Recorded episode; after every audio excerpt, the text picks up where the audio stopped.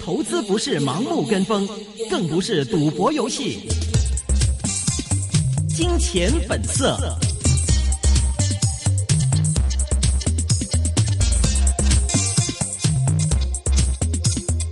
听友现在继续是接通了胜利证券副总裁与基金经理杨俊文，艾芬你好，艾芬你好，哎你好啊，继续上一 part 的话题，讲一讲这个环保还有哪个哪个板块嚟？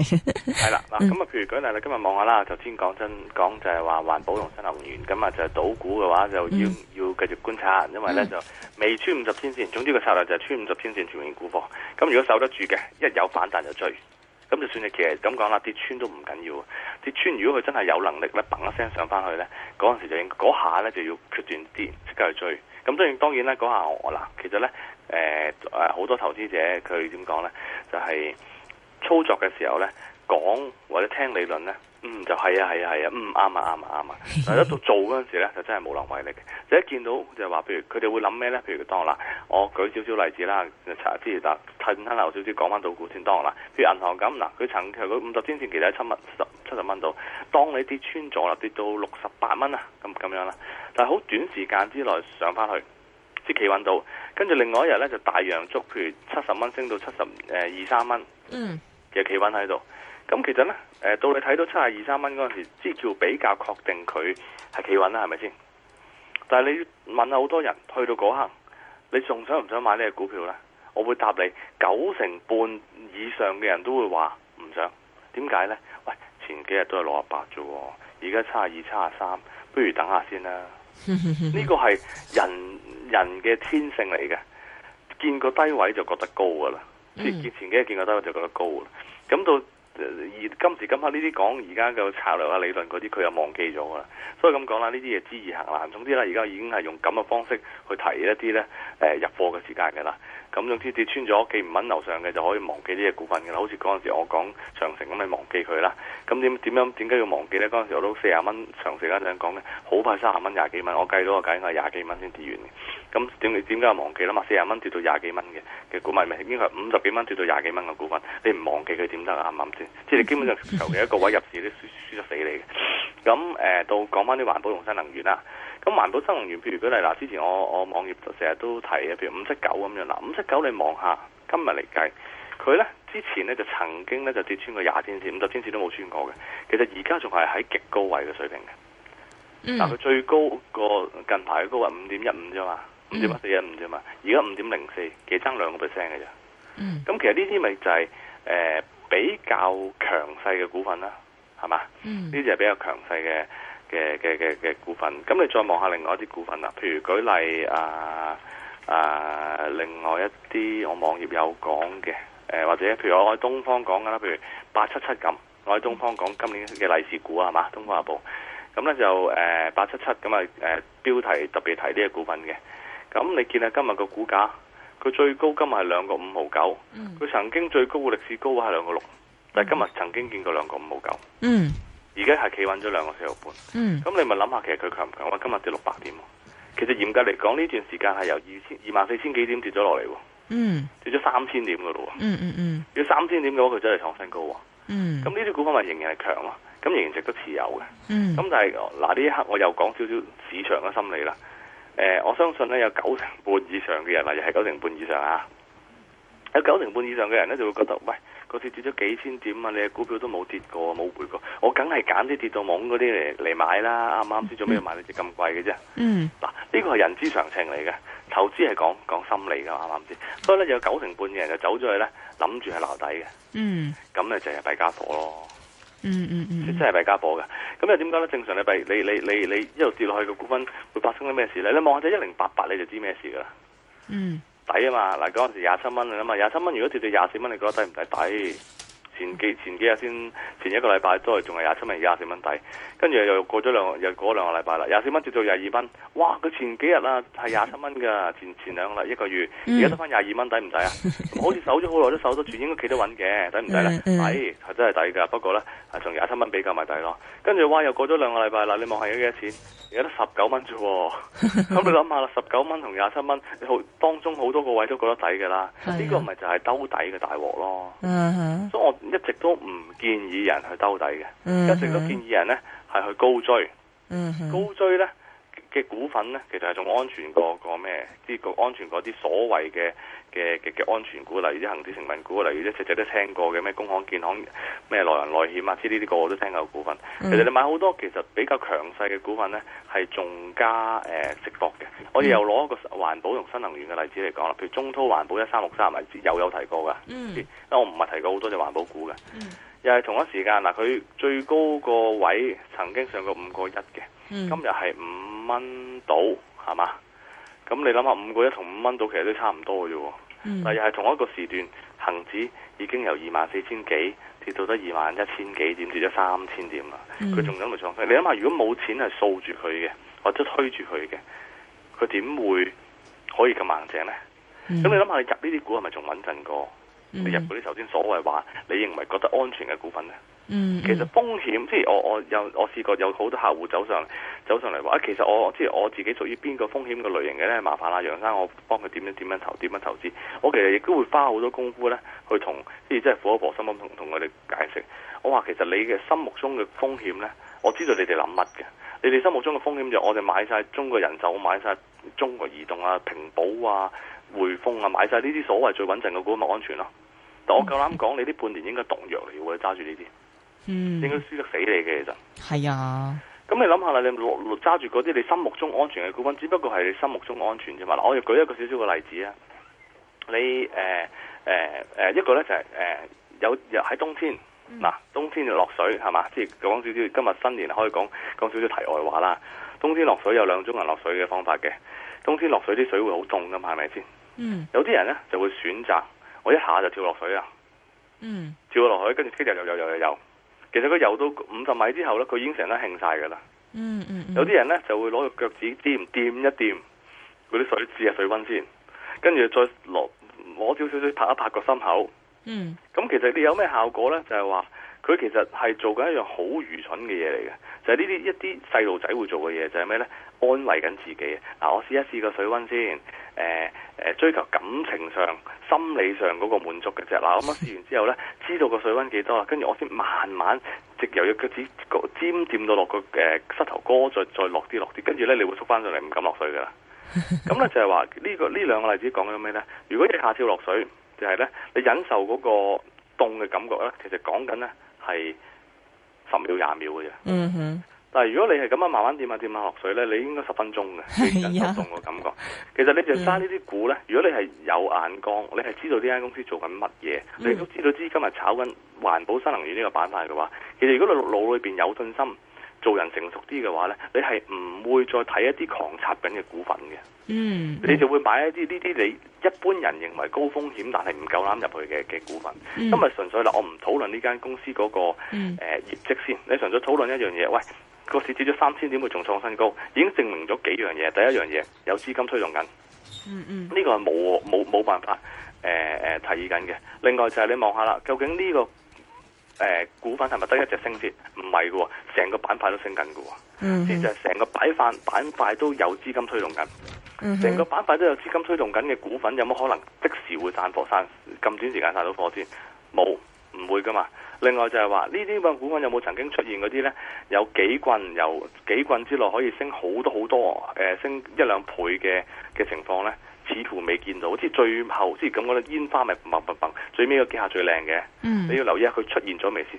似乎呢扎股份都冇出現過啲咁嘅情況喎，即使應該未玩完啦。嗯嗯啱唔啱嗯先？因為要升到咁，升到冇雷公咁高，跟住先慢慢沽落嚟，跟住先有人又諗係諗住抄底嗰班就係咪就係接火棒嘅嘅嘅嘅炮灰咯？嗯嗯嗯。那如果反映到今天的话，今天的这种像资金流入的，好像还比较支持的是是哪一个板块？是软件那个？我怎么在这边看好像是软件这一块儿，是吗？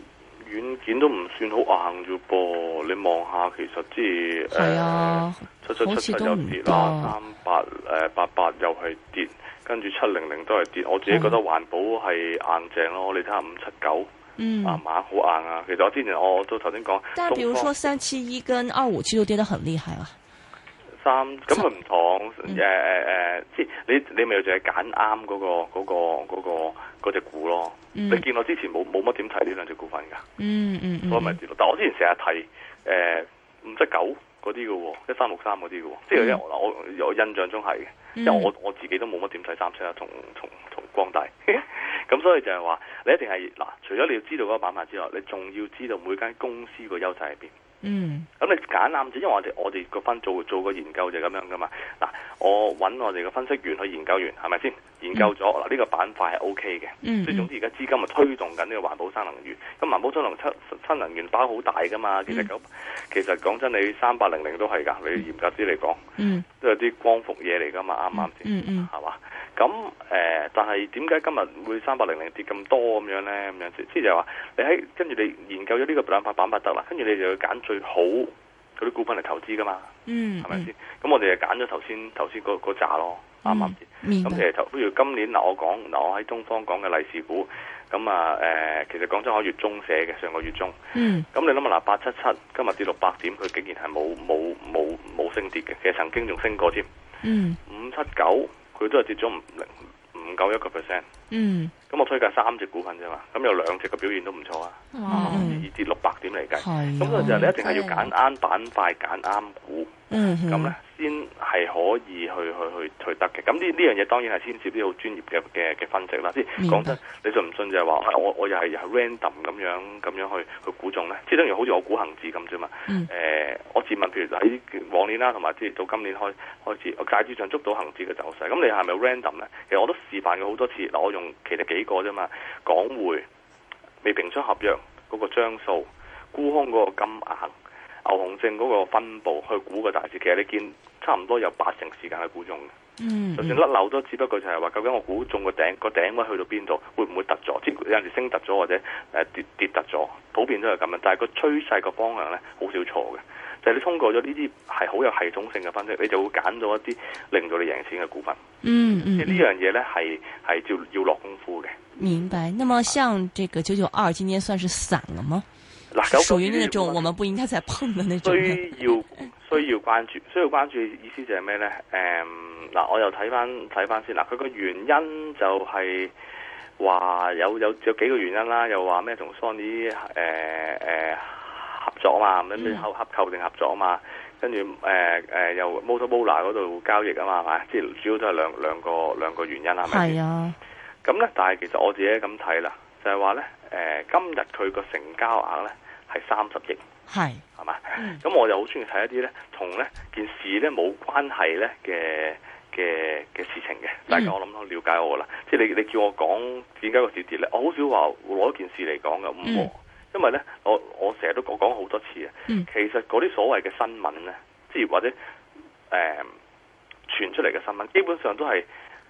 套落去嘅藉口嚟嘅，根本就唔係個唔係嗰回事嚟。個市跌根本就係喺度夾期指或者沽緊期指。嗯嗯，係哎大戶喺度揾緊錢，根本就唔關事。只不過咁啱有件咁嘅事發生，佢咪攞嚟攞嚟攞嚟夾下或者夾升或者夾跌嗯咯。其實亦都試過好多次，就係應該夾升嘅時候攞嚟夾跌㗎嗯啦。咁你完全解釋唔到，即係係證明咗就係話其實呢嗰啲所謂嘅新聞其實係多餘嗯嘅，根本就唔需要理嗰啲嘢，係真係要理個市場啲大戶係點做佢。嗯嗯嗯，咁你諗下啦，嗱，其實咧，誒九九二今日嘅沽空啊，沽空其實係頭三個沽空額比較大嘅股份聯想有份喎、嗯咁咧佢佔咗佢成交咧嘅十七個 percent，嗯咁係好高嘅。嗯，咁如果當然最高嘅佔佢成交追空最高嘅就係二百零零六十一個 percent，嗯即係佢成成交裏邊有六成一都係沽空嚟嘅，啲人係冇貨嘅。嗯聯想就有一成七咧係借報沽空嘅。嗯咁我覺得喺咁樣嘅消息配合底下，以咁樣嘅成交咧，誒嗱三十億裏邊，我相信咧有部分咧係部署咗沽貨噶啦。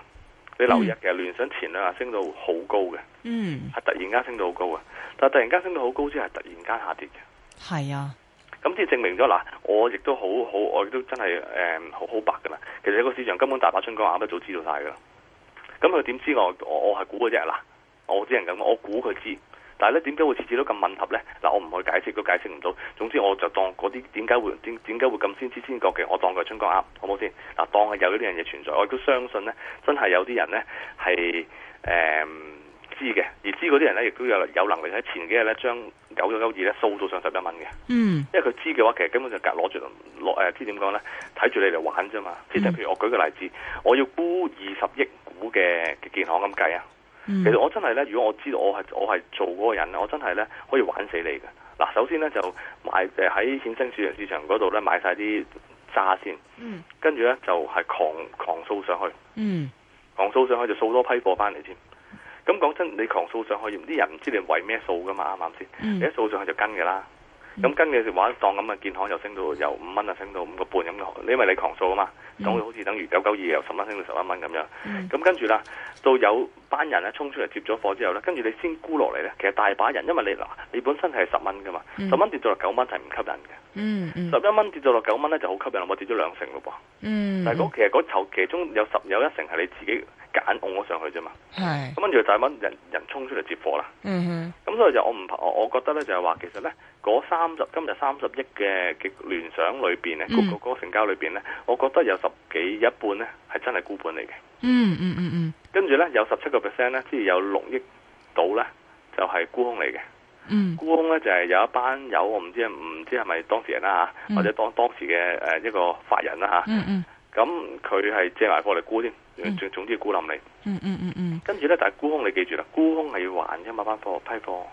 嗯還係兩日之後，即係基本上咁講啦。個市一個市只要一逆轉咧，呢呢批貨就焗住還㗎啦。嗯所以就話點解要關注超短線上高？你睇下啦，就係話佢之前應該會好短時間出來一個突然間誒、呃、夾升啦。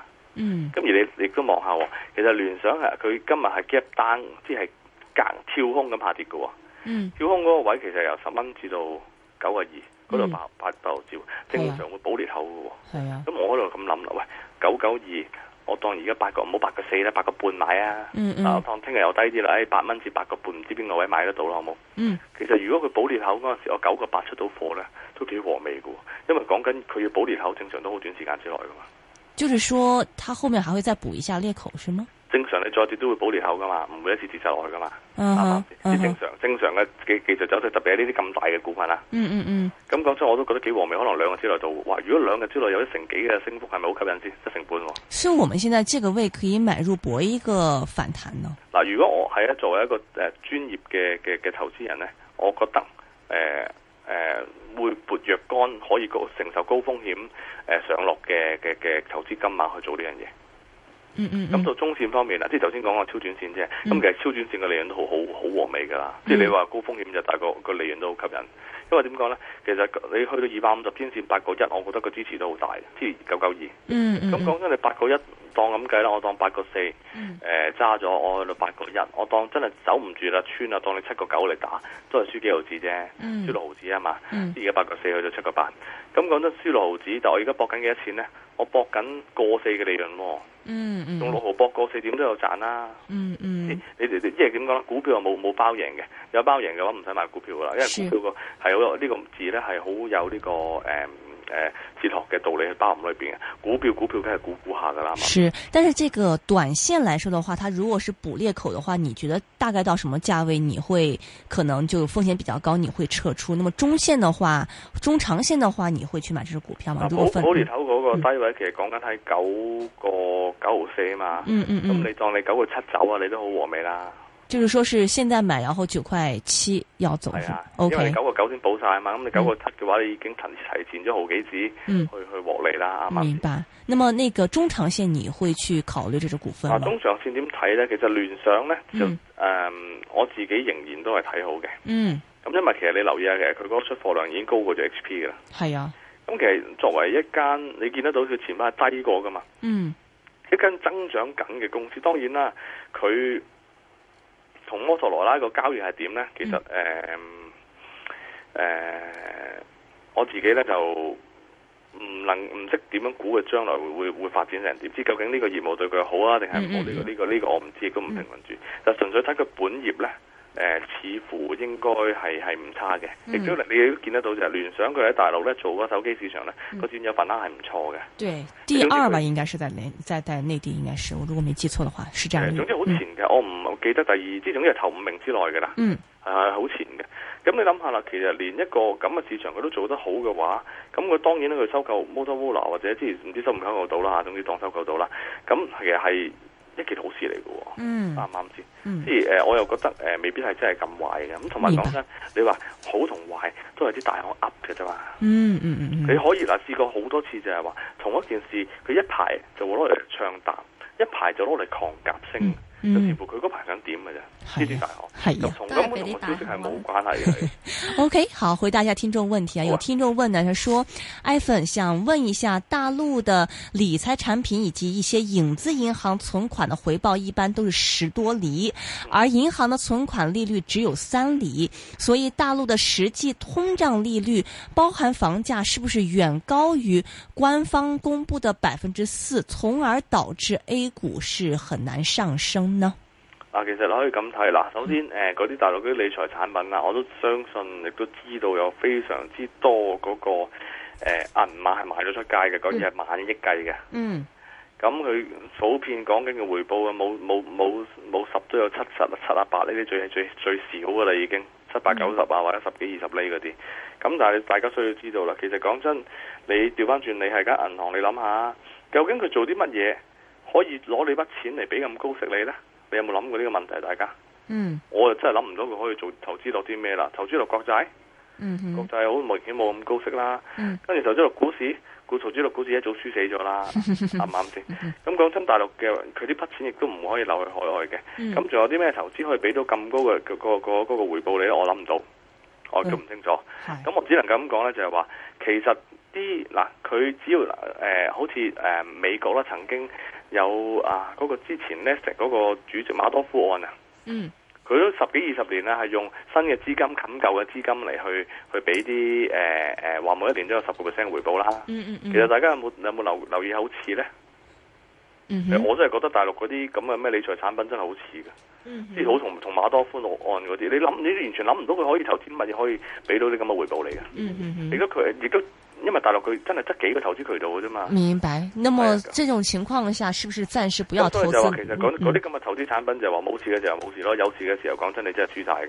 咁輸晒嘅時候就係話究竟誒佢嗰樣嘢係咪誒可以作為計算通脹嘅嘅原因咧？我唔知，但係咧對嗯 A 股嗰、個誒、啊啊影響實有，因為咧啲人都寧願買理財產品都好過投資股票啦，嗨，所以就話會有啲影響嘅。明白嗯，仲有，OK，聽眾就問東方電器一零七二，佢就十五個幾買嘅，咁係而家就今日跌咗十，誒跌到十蚊零六佢十個五八，個幾係買啊，，十好五耐個之前幾嘅，咯喎。係啊，佢可佢問可唔可以加注喎？誒、呃唔建議咯，跌到咁樣嘅股份，嗱我咁講啦，佢去到十個，而家呢個位呢，佢會有個輕微嘅反彈嘅，可能打翻十一蚊唔奇。嗯但係講真，其實如果你揸隻股份可以咁樣跌法，講真，我我唔知你揸嘅原因係乜 嘢啦。但係其實呢個股份你由揸到你你指示，你應該係十個 percent 咯。咁誒、嗯操作上已經有出現咗錯誤㗎啦。咁誒呃唔建議持有，亦都唔建議買入。明白。还有听众问说，二十三块七毛五买入的二八零零盈富基金，以及两块钱买入的二八六六中海集运，现在应该怎么样处理？一分钟。嗱，其實誒盈富基金咧就跌到二萬一千點嘅啫，咁、嗯就應該跌差唔多二萬零八百啦，應該跌完㗎啦。咁嗯所以其實你都可以繼續揸住佢啦。年底我睇好嘅，另外一隻係咩話？呃，中海集运二八六六，两块钱买的。二八六六係嗯嗯，三十秒怎么兩办？蚊買啊！咁其實誒佢而家跌穿咗五十天線咧，咁佢個跌嘅幅度應該其實喺誒過七附近，佢有個反彈嘅。嗯，所以怎么样？就是趁反弹就赶呃快卖出是吗所以就係誒反彈嘅時候賣出。 ？OK，好的，非常感谢是来自胜利证券的副总裁也是基金经理杨俊文謝謝 Evan， iPhone，謝謝祝你有一个发财的马年好，，谢谢恭你喜，發財各位，嗯拜拜好拜拜拜拜。拜拜。